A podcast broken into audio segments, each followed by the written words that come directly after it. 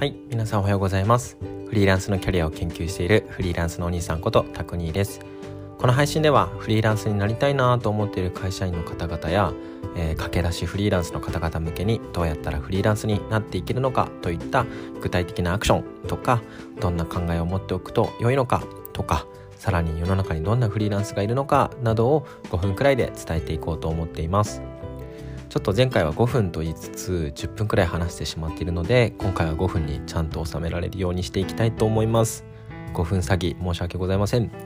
はい。ということで本日は、えー、フリーランスでやりたいことがない時に言われる行動しろってどういうことの後編になります。ちょっと前回の軽くおさらいからなんですがやりたいこととか実現したいことって多くの人が明確じゃないと思うんですよね。で僕ももちろんそうでした。やりたいこととかこんなことを実現したいみたいなものは全然頭に浮かびませんでした。でそんな時によく人から言われると思うんですけど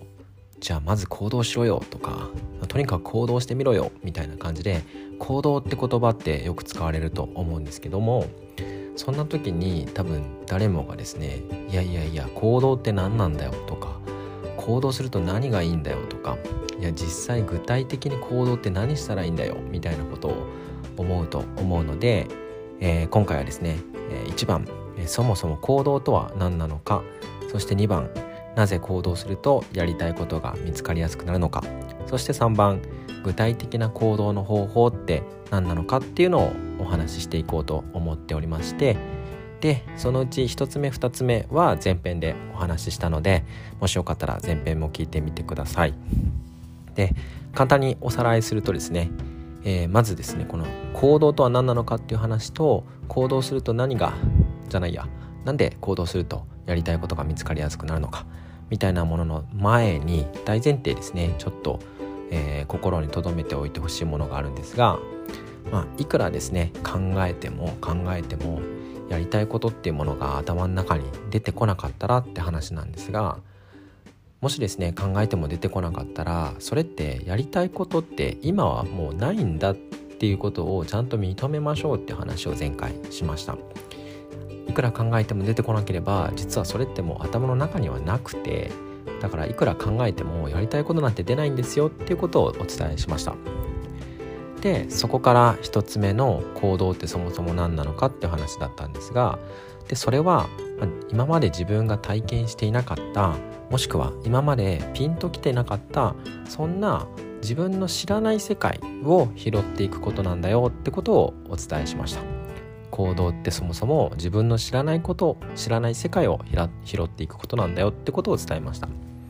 そして2つ目、えー、なぜ行動するとやりたいことが見つかりやすくなるのかでいうと、まあ、自分の知らない世界を拾っていくことを繰り返していくことによって、まあ、どこかのタイミングでですねその自分の知らない世界で興味が湧くものに出会える可能性があります。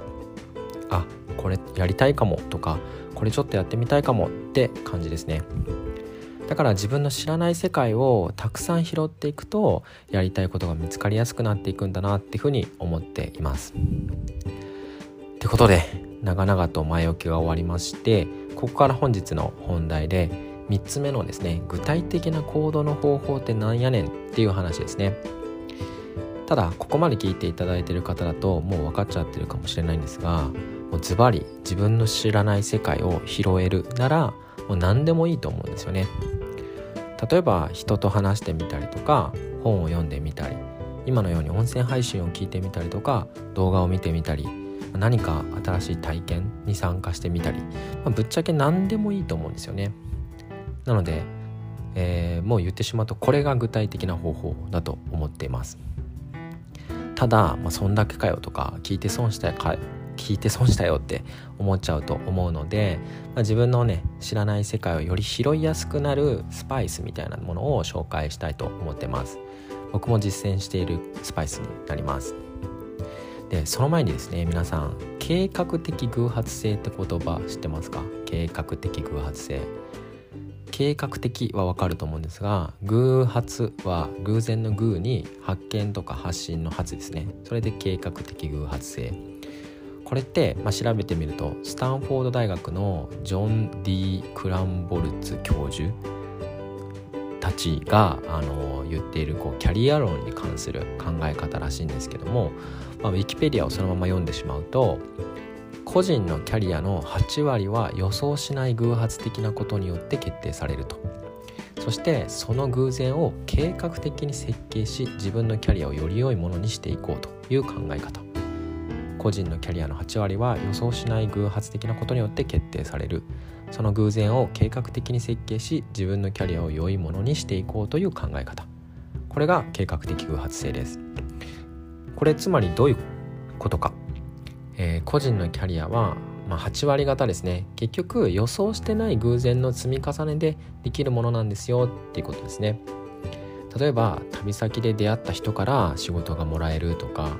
たまたまツイッターのコメントから仲良くなった人と一緒に事業をやることになるとかまあ、そんなようなことがあの8割方でこの偶然の積み重ねで個人のキャリアは出来上がってるんだよっていう話ですね。そして次の文の方がめちゃくちゃ大事だと思ってるんですがその偶然って計画的に設計することでキャリアをよりよく作ることができるんですよっていう話ですね。いやいやいやいや計画的に偶然を設計するってもはや意味わからんって感じかもしれないんですが偶然って計画的に起こしやすくできるんですよね例えば本を読むのでもあれば、まあ、ただ漫然とですね本をバーってダラダラ読むんじゃなくて例えば自分では選ばないもの人に紹介してもらった本を読んでみるとかそういうことをしてみたりとか旅をするっていうふうにしたとしてもただ目的地決めて旅するじゃなくてまあ、事前にツイッターとかで会いたい人に連絡した上でそこに旅してみるとか。そうすると、まあ、ただただ普通の読書だったものが、まあ、自分の選ばなかったような本なんで、まあ、今までにない自分の知らない世界に出会ったりとかただの旅だったはずが、会ったことない人との出会いによって、えー、変わったりもしかしたらその人がまた次の人を紹介してくれて自分の知らない世界に出会ったり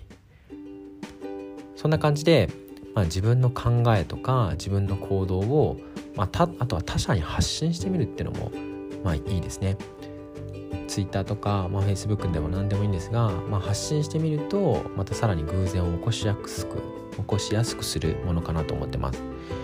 ってことで人と話すとか本を読むとか音声配信聞く動画を見る何かに体験に参加するとどれをとっても偶然起こりやすく計画することができるんですね。つまり自分の知らない世界を拾いやすく計画することができると。